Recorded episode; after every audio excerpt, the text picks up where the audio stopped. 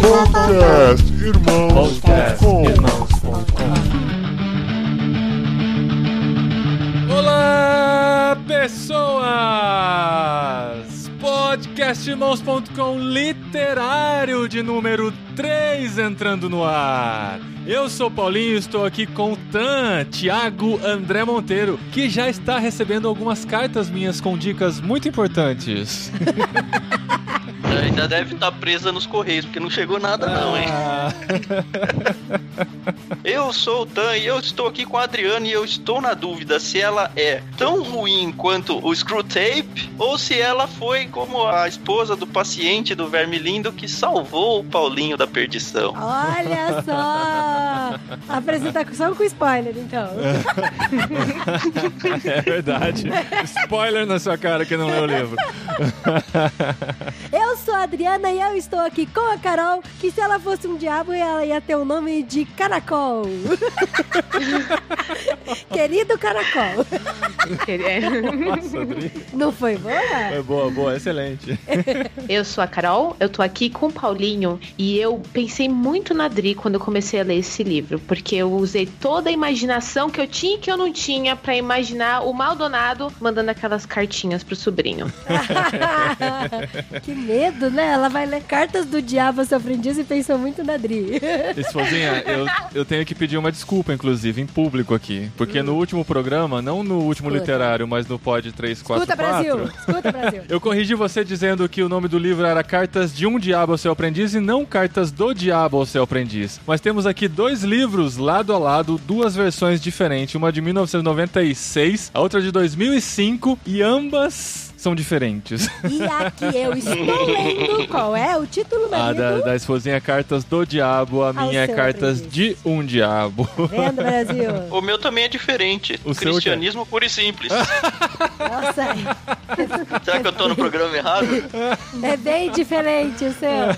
É que a capa aparece, né? Confunde aquele box, né? É, e é interessante que, assim, cada um deve ter lido numa versão diferente, né? Ou numa tradução diferente, porque a cada 10 anos, pelo menos, ou menos que isso, as editoras lançam versões diferentes com novas traduções. Da Adri é de uma pessoa, a minha é de outra, da Carol é de outra e do Thiago é de outra. Então Gente, são. só melhora, né? Fala a verdade. Então, a ideia é. que a cada nova versão a linguagem seja atualizada, né? Será que no inglês isso acontece, meus queridos eh, editores que não, da, né? da indústria Brasileira da indústria automobilística de li- livros. é, livrística. Existem novas versões, assim, dos livros originais também em inglês? Isso eu nunca ouvi falar.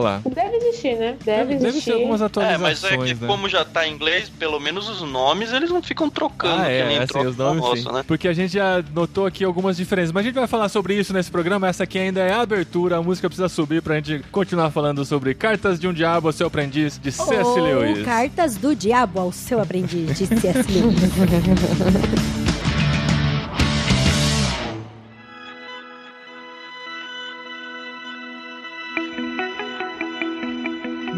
Muito bem, gente. A gente tá amando esses programas, né? A galera também tem curtido muito. Eu tô me policiando pra conseguir ler um livro por mês e isso tá muito legal. Eu não tenho esse hábito de ler, de devorar livros, né? Tem gente que chega em, em março e já posta lá a lista dos 15 livros que leu no ano e tal. E esse compromisso tem me ajudado a ler alguns clássicos que eu sempre quis ler e nunca consegui visitá-los, né? Então esse já é o terceiro programa que a gente consegue fazer isso. Tem sido muito legal essa experiência. O que, que vocês estão achando, meus queridos parceiros? Olha, eu amo ler, então é só mais uma desculpa pra poder ler mais.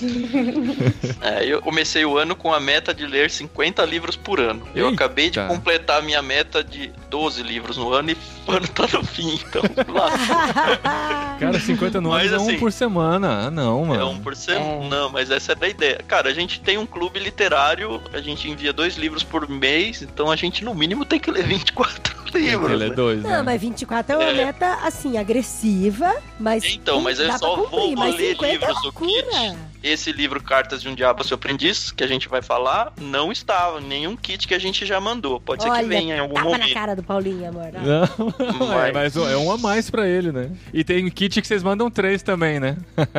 Tem kit que a gente manda três. E Então. assim, uma coisa que eu tava falando com a Carol, eu acho que eu mencionei num dos episódios dizendo que tinha motivações egoístas, o clube e tal, mas, cara, esse negócio de ficar pegando indicação de livro com peixe grande é um negócio louco, porque faz muito tempo que eu não leio um livro nem meia boca, assim. É verdade, cara. Esse negócio dos livros sendo selecionados, né? A gente já tem uma curadoria que faz os livros chegarem pra gente, livros que vão realmente fazer a diferença, né? Que são livros aclamados, pelo menos por uma boa parcela, né, da Uhum. população, né? Então isso é bem um diferencial mesmo. E esposa, como é que tá sendo o desafio de ler mais de um livro por mês, né? Que você nunca tá lendo só um, né? Eu sou meio louca. Eu, gente, eu não consigo ler só um livro de cada vez. Eu sempre tenho que ler dois. Porque dá uma limpada na mente, sabe? Enquanto eu tô lendo um, aí depois eu limpo a mente, leio outro, aí leio outro. Parece uma loucura. Mas é legal. E tem sido muito legal também ver a galera lendo com a gente. Isso é muito gratificante. Se a gente tá fazendo uma coisa certa nesse mundo, é incentivando as pessoas a lerem mais e lerem livros selecionados. Então, assim, essa parceria com o Clube Ictus pra gente tem sido muito especial mesmo por causa disso. E e você dê essa repercussão pra gente também, nossos ouvintes, porque a gente gosta de saber que o trabalho tá valendo a pena, né? A gente tá se dedicando Uhum. mesmo pra ler, trazer essas resenhas pra vocês, essas nossas observações sobre as leituras. Olha, a gente tá se matando pra ler, viu? A gente tá lendo um livro por mês. no meu caso, eu leio dois, três por mês. É. Mas mesmo assim, É. E no mês que vem, que vai ser Guerra e Paz, como é que vai ser? É. nossa, Guerra e Paz, a gente não vai ler. Cara, não. Guerra e Paz tem 1400 e poucas Muito, páginas. Muito, não dá. Não dá. A gente já é. Não, não dá. E a Adri falou sobre ela ler dois livros porque às vezes um limpa a mente do outro, né? Assim, você consegue desconectar de um e tal e pensar em um- uma outra literatura. E eu achava que o Cartas de um Diabo Seu Aprendiz seria um livro light. Imagina.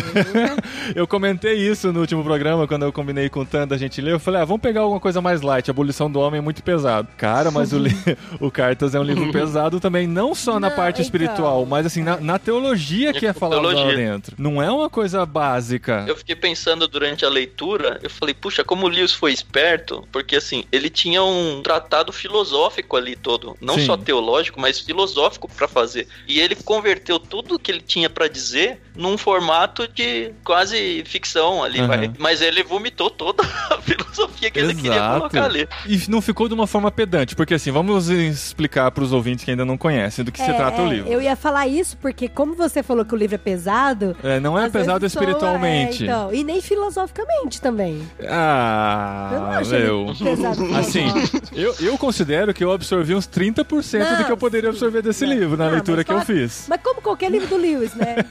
É, É. sério, assim. Eu terminava um capítulo e falava, deixa eu ver o que, que eu aprendi nesse, assim. E foi isso, isso, isso, mas teve um monte de coisa lá no meio que ele falou que eu não conseguia Não, assimilar. teve, teve umas seis, umas seis cartas, são 31 cartas, né? 31 cartas. Então, das Isso. 31 cartas, teve mais seis, assim, que foi doída de entender. Mas só seis, perto do... É. Não, mas eu tô falando assim, a gente entende o espírito de cada carta, mas absorver, não entender, entendeu? Entender, entendeu? Entender, O, o entender, não. absorver aquele conteúdo de falar assim, nossa, agora eu, assimilei isso pra minha vida e eu consigo discursar sobre esse assunto. Nem todas a gente consegue. Mas pra explicar pros ouvintes do que se trata, essa é uma viagem muito bem viajada de C.S. Lewis durante a Segunda Guerra Mundial e o contexto da carta a gente vê que está cercando esse livro a Segunda Guerra Mundial, que ele está chamando de Guerra Europeia. E nesse contexto, o Lewis ele começou a imaginar a ideia de um diabo mor, né, um diabo de alto escalão lá nas regiões infernais, instruindo seu sobrinho na arte de tentar as outras pessoas. Na, na minha versão, o diabo mor é chamado de Fitafuso e o seu sobrinho, o seu aprendiz, é o Vermebile.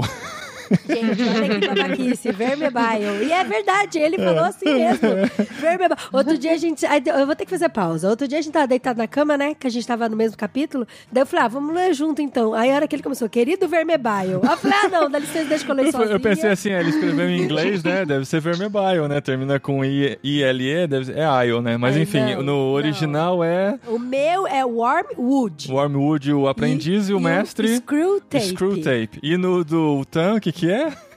Verme Lindo e Mal Danado. Verme Eu gosto e do Mal meu Mal Danado. Mal danado, tá. São versões, são traduções desse nome, né? Mas enfim, a gente E vai o chamar. da- o da. O da Carol, o que, que você leu, Carol? Não, o meu também é maldanado e vermelhindo, mas eu já achei morcegão e cupim e absinto. E absinto. Absinto, É, caramba. cupim, é cupim e morcegão. Cada um dá um nome. É, porque daí o cupim é o verme Da bile, madeira. que é o wormwood, que é o Você falou verme bile, né? É, mas você fala verme bile. Enfim, pra gente se definir aqui, é o tio e o sobrinho, tá? Porque eles são considerados tio e sobrinho. Eu não sei como isso funciona nas regiões infernais, né? Mas enfim, é isso que tá acontecendo. Sim, Eu achava sim. que era um diálogo. Até falei no último programa, ah, vamos ver aí as cartas que são esse diálogo entre o mestre e o aprendiz. Na verdade, as respostas do aprendiz estão implícitas nas, Nas cartas, cartas. do mestre. É. Isso é bem interessante, porque a gente imagina e ele até descreve, ah, você falou na sua última carta isso, isso, isso, mas eu quero dizer Uhum. que você é um babaca de pensar assim e tal. Existem outras estratégias que pode fazer. Mas o que acontece nesse livro é um trabalho tão genial do C.S. Lewis que ele consegue passar verdades cristãs, teológicas, por meio de alguém que não concorda com essas verdades. Mas isso não fica pedante, como eu tava dizendo lá atrás. Não fica aquela coisa forçada, assim, ah, de colocando na boca do demônio as palavras de Deus, nem nada assim. Ele coloca de um jeito tão sutil, invertendo sempre a perspectiva que a gente, na nossa cabeça, desinvertendo, consegue entender uma verdade, né? Foi assim que eu entendi isso que me cativou mais nesse livro. O Té da matemática, né? É Sim. como se a gente pegasse as verdades e multiplicasse por menos um, né? Aí a gente consegue enxergar o negativo dela e olhando por trás a gente consegue entender o que, que ele tá querendo dizer. Isso eu acho genial nessa obra. Nossa, foi difícil de entender isso. Eu acho que eu já posso sair do programa já.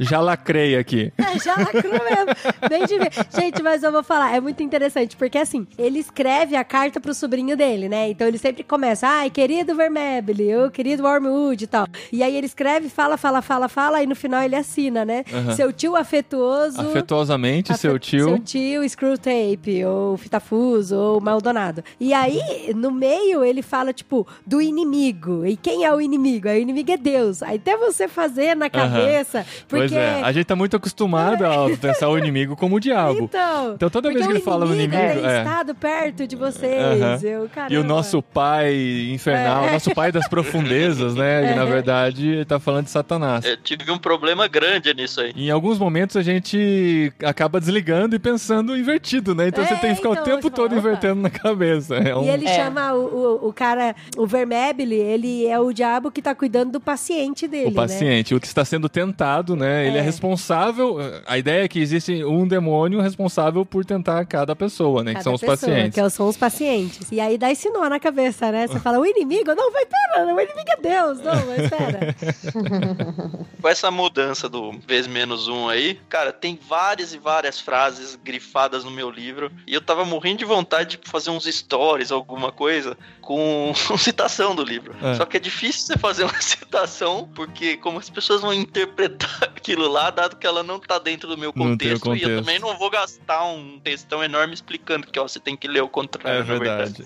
Aí, enfim, eu só fiquei na vontade. E é engraçada a reação das pessoas. Quando a gente tava lendo agora no último mês, eu já tinha lido o livro há quantos anos atrás? 12 anos atrás, antes da gente casar, amor. E agora reli de novo, né, por causa do programa. E o nosso livro tava sempre por lá, né, pelas prateleiras da vida. E aí todo mundo que ia em casa via falou: Nossa, credo! a minha sogra ficou chocada. A minha sogra é minha cunhada, assim. É, o que vocês estão lendo aí? tá Carta lendo do Carta Diabo? do Diabo? Como assim? Aí depois que a gente explicou o livro, elas ficaram, nossa, que legal. Cara, né? mas você imaginar assim, se um livro como esse surgisse hoje na prateleira, uma editora lançasse, assim, a Mundo Cristão ou a Thomas Nelson lançasse, olha só, um livro que um escritor atual escreveu, né? Porque até então, Uhum. o próprio C.S. Lewis não era super conhecido, é um dos primeiros, uma das primeiras obras dele, né? É antes de Nárnia, é, se eu não me engano, é antes de Cristianismo Puro e Simples também, são os maiores livros dele. Aí, se alguém lança um livro como esse, como que a gente ia aceitar, né? Como que a gente ia receber esse livro no nosso meio? Então dá pra entender como isso foi chocante na época. E hoje, mesmo assim, tantos anos depois, mais de 60 anos depois, 66 anos depois, ainda choca as pessoas, né? Imagina na época como isso não foi recebido, né? Uhum. Eu achei pesado, eu demorei muito pra me conectar com ele. É. Até o Tam perguntou pra pra mim, tá gostando? Eu falei, não, mas tem que ler, né? Então a gente vai ler. Nossa, que engraçado. Eu já gostei desde o primeiro capítulo, cara. É, eu também. Foi o que eu falei pra conquistou- Carol. Eu, eu, eu já tinha lido, quando a Adri leu antigamente, eu li uns capítulos sortidos que ela até mostrou pra mim. Olha esse capítulo que interessante. Eu li e achei sensacional. Isso ficou na minha cabeça. O cara é genial e ele sabe passar essas mensagens. E o que mais me atraiu, além dessa questão de passarem verdades multiplicadas por menos um, é como ele mostra que o ataque tem que ser na sutileza e não na truculência, né? Então ele tá o tempo todo corrigindo o sobrinho dele, porque o sobrinho dele tá achando que através da guerra, do medo, do susto, é que ele vai conseguir conquistar pro lado ruim o seu paciente. Mas na verdade ele fala: Não, você tá muito enganado, você tá fazendo tudo errado, não é por aí. Você tem que ir com muito mais sutileza, você tem que ir trabalhando pelas beiradas para aos poucos ele considerar algumas mentiras como verdades, assumir isso pra sua vida e aí começar a viver do nosso jeito. Isso é um alerta muito grande pra gente entender hoje como as forças do mal trabalham na nossa vida também, porque a gente não pode ignorar a existência delas. E como o Anderson Zen falou em off no último programa, é o melhor livro sobre batalha espiritual que existe, que é mostrando como que o diabo age de forma sutil nas entrelinhas, na miúda, pra tentar convencer a gente a fazer a sua vontade e não a vontade de Deus. É, concordo. É aquele tipo de sacada que você fala, putz, podia ter pensado em fazer isso aí, né? aí alguém já fez, né? Alguém já fez muito antes de você nascer, né? É. Mas me diz, cara, agora eu fiquei interessado. Eu não sabia que você tinha encontrado essa resistência. No decorrer do livro, você conseguiu se conectar ou ainda você ficou assim, meu, por que, que eu tô lendo isso? Isso aqui não faz muito sentido pra mim. Então, eu tava lendo e aí eu começava a rir. E aí o meu esposo ficava assim, mas por que, que você tá rindo? Eu falei, não sei. não sei, É porque. nervoso, né? É. Aí eu me encontrei com o Tan e aí o Tan falou, gostou? Eu falei, não. Aí o meu esposo, mas você não tava rindo, você não tava gostando, que não sei o que. Eu falei, não, eu tava rindo porque a gente tem que entender a história. Mas a partir da carta nona, nona carta, aí eu comecei a gostar. Por quê? Porque tem aqui, eu até anotei a, a última frase da carta 9, tem todo o contexto, tá total. Aí ele termina assim: afaste os seus pensamentos da pura antítese entre verdadeiro e falso. Ponha na cabeça deles expressões sombrias, como foi só uma fase, já passei por isso, e não se esqueça da palavra mágica: adolescência. Essa Muito parte é bom, muito muito boa. bom. E aí eu comecei a olhar o paciente com outros olhos. Aham. Até então, eu achei. Na verdade, ele não fala aqui muito do paciente, se ele é velho, se ele é jovem, só fala que ele tá na idade pra entrar na guerra Aham. e que ele tem problemas E com a ele tá mãe vivendo dele. com a mãe, né? Ele vive É, com a então- mãe. Não, ele deve ter uns 18 anos É, ali. é. Então, 18 exatamente. anos. Eu imagino que ele tá ou no começo da juventude ou no final da adolescência mesmo, que ele vive com a mãe, porque até então ele ainda não tinha namorada, né? Aham. Isso. E aí eu comecei a ver, é, eu via a carta entre o sobrinho e o tio, mas eu comecei a observar, opa, olha aqui o paciente, o que que ele tá passando? Ele tá passando por isso, isso, isso na vida dele, ele é um recém-convertido, ou ele tá frequentando a igreja faz pouco tempo, e olha o que que tá acontecendo com ele. Tem duas pessoas falando da vida dele. Uhum. E aí foi onde eu fiquei mais interessada pelo livro. E aí foi realmente onde começou a fluir a minha leitura. Eu acho legal como começa o livro já, porque já no primeiro capítulo, o tio já tá sentindo que o paciente está chegando perto de Cristo, né? Ah, você deixou ele ouvir aquelas palavras, você deixou com que ele refletisse sobre aquilo, ao invés de colocar insinuações na mente dele para ele esquecer e pensar em algo mais superficial e tal. Eu tô prevendo que não tá acontecendo uma coisa muito boa nesse seu trabalho aí. Aí acaba a primeira carta. Aí no que começa a segunda carta, ele já fala: "Então, eu vi que você já perdeu a primeira batalha aí." Noto com grande desprazer que o teu paciente tornou-se cristão. É, no segundo capítulo assim. já acontece, né? Porque podia ser o contrário, podia Meu ser caro diabo aprendiz, né? Podia ser todo o trabalho de 30 capítulos, ele tentando impedir que a pessoa ouvisse a verdade, se convertesse e depois, sei lá, perdesse no último capítulo. Mas não, ele já se propõe no segundo capítulo a falar das tentações ao cristão. E isso é muito interessante também, porque a gente se Uhum. identifica muito mais nas formas com que o diabo trabalha. É claro que é uma obra fictícia, é claro que a gente não pode assumir essa obra como a, o tratado teológico sobre a ação do diabo na vida das pessoas, mas sem dúvida nenhuma é muito interessante pensar como essa ação pode acontecer e o tipo de coisa que a gente pode fazer pra se precaver a elas, né? E é interessante que a gente se identifica muito com o livro por causa disso, porque já logo no segundo capítulo já fala que ele é cristão, né? Aham. É. Então são Cara, o que eu, que eu me deleitei muito é ver a visão de mundo do Lewis, o que ele considerava como certo e errado. No capítulo 1, que ele tá dando as dicas ainda, ele fala assim: persista incluindo nele, no paciente, né, a banalidade das coisas. Acima de tudo, não tente usar a ciência, quero dizer, as ciências verdadeiras, É. como defesa contra o cristianismo. Aham. Elas vão positivamente encorajá-lo a pensar sobre as realidades que ele não pode tocar nem ver. Aí eu já achei legal, mas aí depois ele seguiu. Se ele insistir em meter-se com a ciência, mantenha-o no campo da economia e da sociologia. Aí ele fala, ah, esses tipos de sacadas do Aham. Lewis. Ah, ele quer uma ciência? Pega essas daí que não fazem muita, muita diferença. E assim, ao longo do livro tem várias coisas desse tipo, assim. Tem. O final dos capítulos sempre tem uma sacadinha. Eu sempre relia o último parágrafo de cada capítulo porque o sarcasmo dele estava concentrado aí. Reparem nisso. Sempre no finalzinho ele dá uma amarrada com tudo e dá aquela invertida pra você pensar, não, ó, ele não pensa como eu, mas é muito engraçado o jeito que ele faz as coisas se encaixarem. Fica como um incentivo pra quem não leu o livro ainda. São 30 e poucos capítulos, acho que 31 31. cartas. Aham. Só que as cartas elas são mega pequenas, Sim. então você lê ela Sim, em 5 três- minutos, assim É, você lê uma três carta. folhinhas, né, mano? Três, três páginas, É, três folhas, né? Então assim, é um livro que você pode ficar lendo, se você não tem o costume de ler, lê por meses, assim, não tem problema nenhum. Por meses não, né, cara? Que você vai ler uma página por dia. Só se não, Não, for mas é que tem os dias. gente que não lê nada, porque fala, eu não tenho pontos de parada e tudo. Ah, então sim. esse aqui você pode, sei lá, eu vou ler um capítulo por dia. É cinco Pode minutos de leitura, sabe? da sua cama ou do lado do vaso sanitário. É, mas não lê antes de dormir, não, que você pode ter pesadelo. Lê, lê de manhã, quando você acorda, é melhor.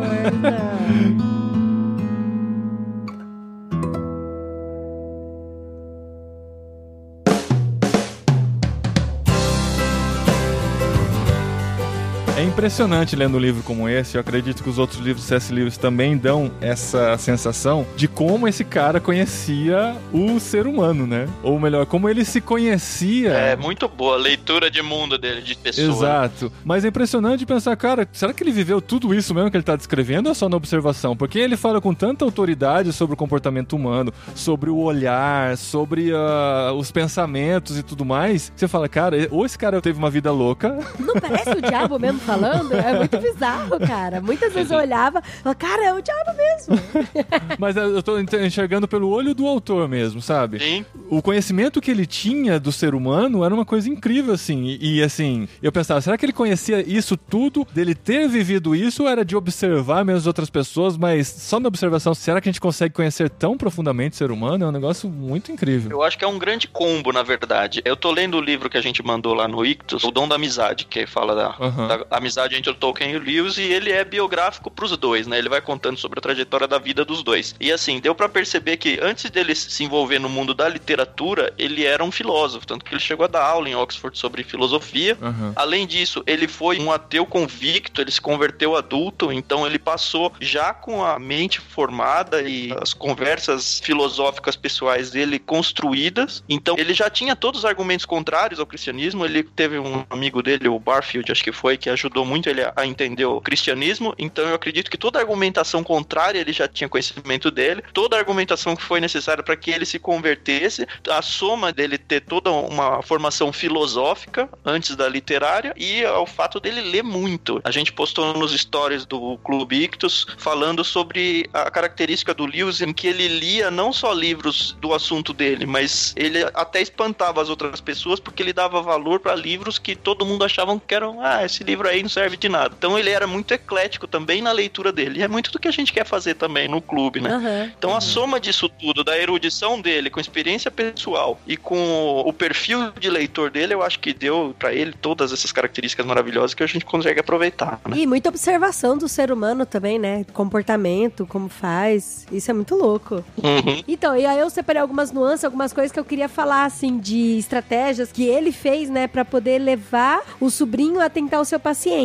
E uma das coisas aqui que eu achei muito legal é no capítulo 6, que eu vou ler aqui um pedacinho. Ele fala assim: Meu caro Wormwood, estou encantado de saber que a idade e a profissão do teu paciente tornam possível, mas de maneira nenhuma indubitável, sua convocação para o serviço militar. Queremos que ele experimente a incerteza máxima, de maneira que sua mente seja ocupada por imagens contraditórias do futuro, cada uma das quais despertando esperança ou temor. Não há nada como suspense e ansiedade para erguer na mente mente humana barricadas contra o inimigo. Gente, o inimigo Deus, tá? Ele quer os homens ocupados com o que fazem. Nosso trabalho é mantê-los pensando no que lhes acontecerá. Então, é, para mim, isso é muito legal, porque assim, tá certo que aqui a gente tá falando do paciente, que o paciente tem idade para entrar no serviço militar. Uhum. Mas uma coisa que ficou muito claro aqui nas entrelinhas é que o que o inimigo faz é. Eu vou substituir Deus. O que Deus faz aqui é cuidar da gente no, no presente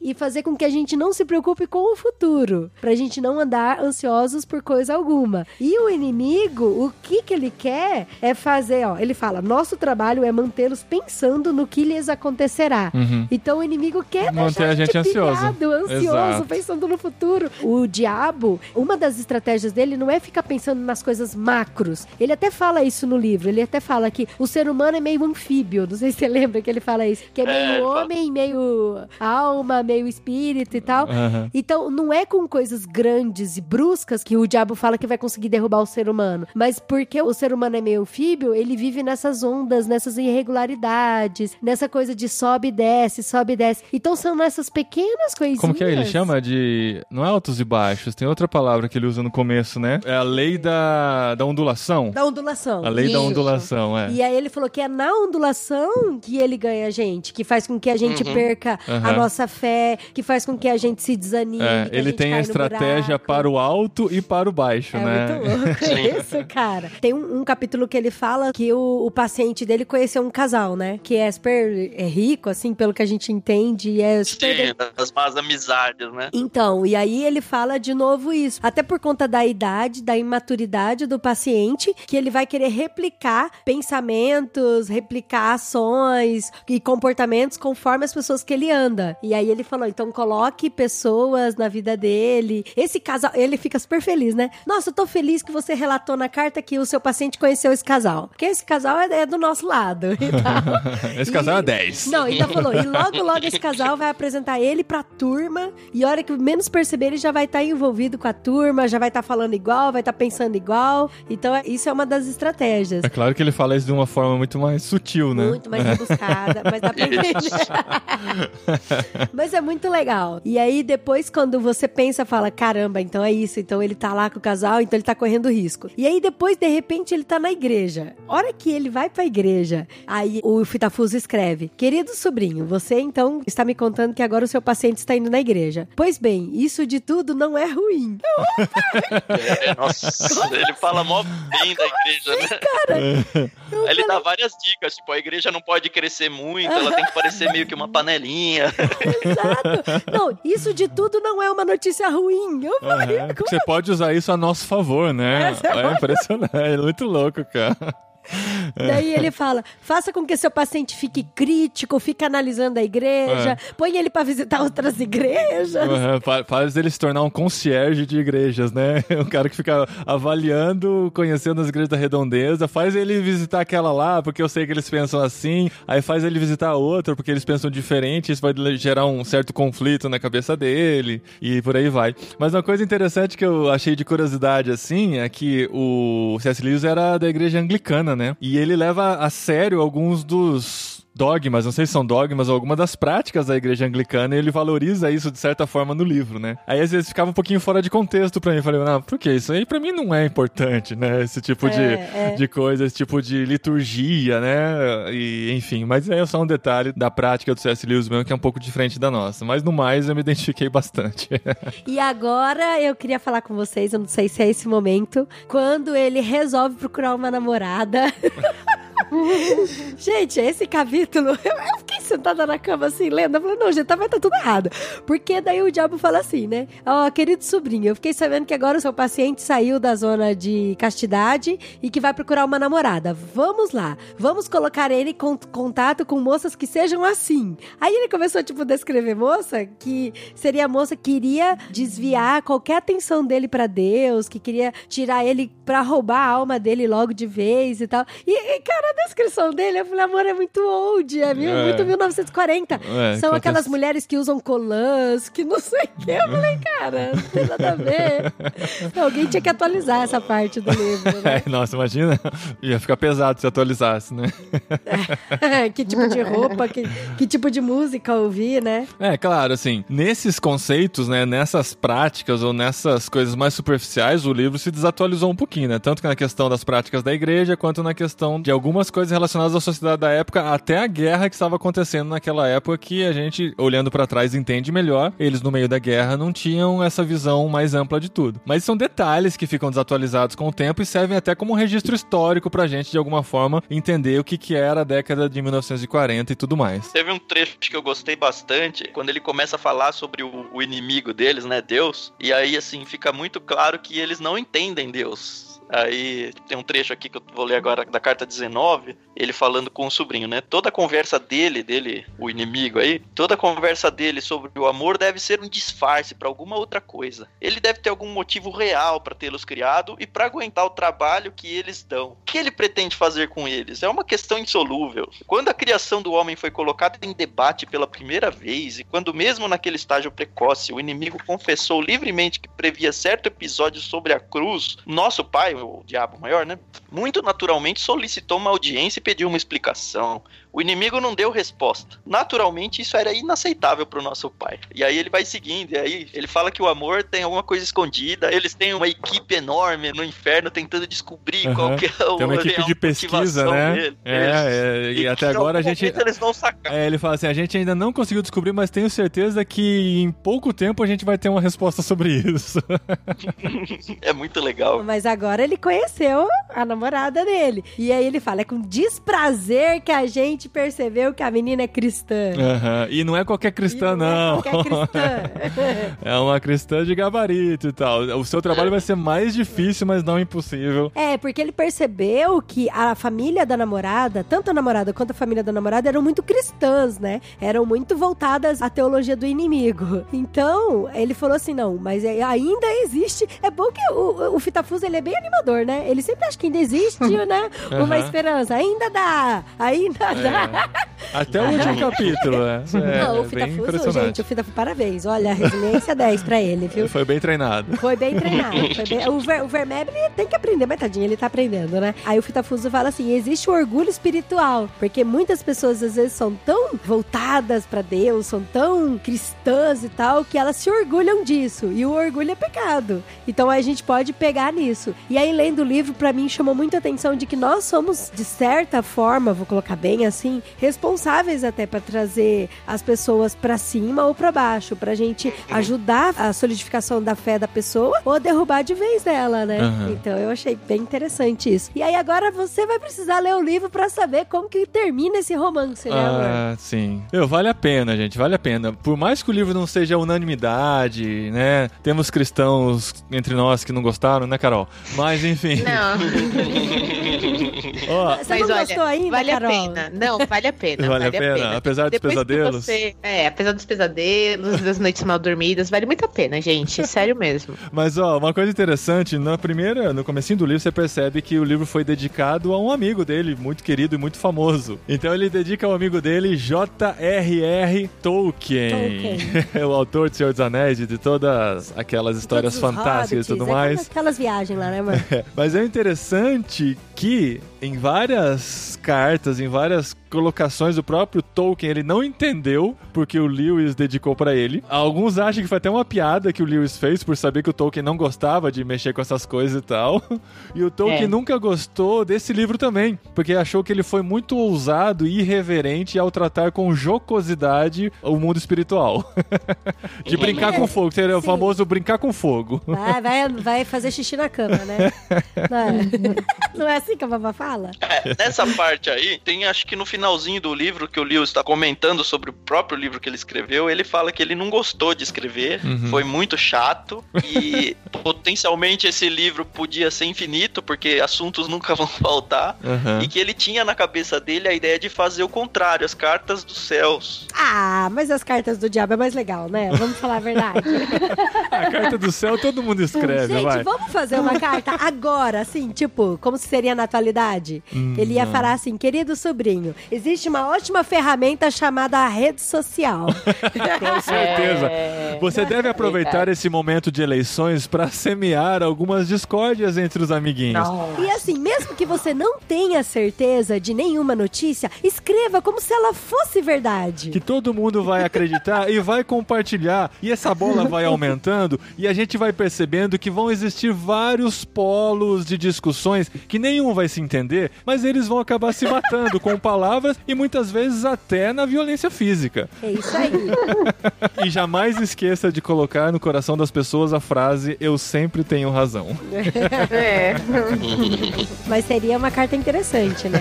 Essa daí. Muito bom. O diabo já escreveu. Já, já, com certeza. Muito bom.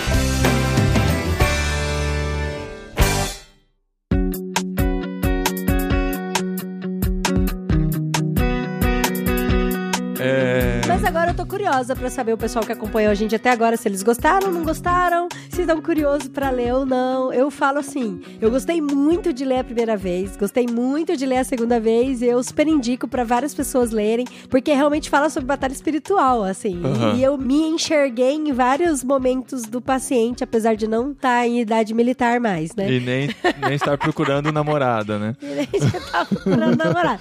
Mas eu me identifiquei bastante, gente. Eu achei muito legal o livro. E escreva aí nos comentários, né, amor? Aham. Coloquem, compartilhem, ajudem eh, o selo literário de irmãos.com ficar conhecido. E a gente tem aqui a parceria, é uma parceria de irmãos mesmo, tá? Não é um patrocínio, vamos deixar claro aqui. Ah, eles estão falando de livro só pra vender mais livro, nada assim. Não, nada A gente se uniu ao Tan e a Carol, que são os donos do Clube Ictus, e a gente junto quer incentivar vocês a amarem mais os livros, a lerem com a gente, a baterem esse papo com a gente sobre literatura. E a gente tem aqui eles para divulgarem também o trabalho que eles fazem de mandar para as casas todos os meses leituras selecionadas no Clube Ictus, né, Carol? Exatamente, gente. Se você ainda não conhece o Clube Ictus, entra lá no nosso site www.clubeictus e é Ictus os dois com H, I C H T H U S.com.br e a gente tem todo o prazer em responder as dúvidas via redes sociais, Facebook, no próprio site. Manda e-mail pra gente se você tiver qualquer dúvida sobre os nossos planos, sobre a curadoria, como é que funciona. Sim, e o diferencial do Clube Ictus é o peixe grande, né? Isso. A revistinha que vem. Gente, revistinha. Vocês não ficam ofendidos, né, de falar revistinha? Imagina. Não, a que isso. revistinha. Porque eu preciso falar que é um compêndio, é um livro a mais. Almanac, não, né? É uma revistinha. É, que vem com uma entrevista com o Peixe Grande explicando por que, que ele selecionou aquele livro que ele está indicando. Tem também sobre o livro que vem junto na rede, né? No anzol ou na rede? No anzol. É, veio junto na, na rede. Na rede. Tem é, também no anzol. No anzol é tem, quando tem vem o terceiro, né? anzol é quando é, a É. surpresinha, né? Isso. E aí, nessa revista você pode ter mais conteúdo, mais detalhes. Vem também um marca-página, vem um cartão Vem um postal com adesivo. uma arte exclusiva. O cartão postal é muito legal, gente. É a história da Bíblia, né? Cada card vem com uma parte da Bíblia. Então começou com a criação do mundo e agora a gente tá chegando. e Eu não posso dar spoiler do próximo, mas é muito legal a arte do próximo card. Viu, uma coisa que a gente ainda não falou aqui ainda, mas quanto que é a assinatura hoje do Clube Ictus? Se você quiser fazer parte do plano mensal, você vai pagar R$ 89,90. Lembrando que são dois livros, mais a revista, mais o marcador, mais o card, mais o frete incluso. Aham. Então, pro país inteiro. Aham. E aí, se você fala, não, olha, dois livros por mês é muito, então a gente tem o bimestral, que custa R$ 49,90 e você vai receber a cada dois meses dois livros também, mesmo conteúdo, você só vai pular um kit. Então você vai receber mês sim, mês não. E com o cupom de desconto Irmãos, você consegue 10% de desconto na primeira mensalidade, é isso? Exatamente. Legal. Usem e abusem. Legal, muito bom, gente. Muito obrigado por a gente estar nessa parceria. Tem sido muito gostoso mesmo, muito legal a gente ler e crescer junto. E a gente chegou naquele momento difícil. De escolher o próximo livro. Eu já escolhi o livro já. Guerra e Eu só paz, quero guerra e vocês. paz, guerra e paz. Guerra, Guerra e Paz tá tá doido. Não, só se for.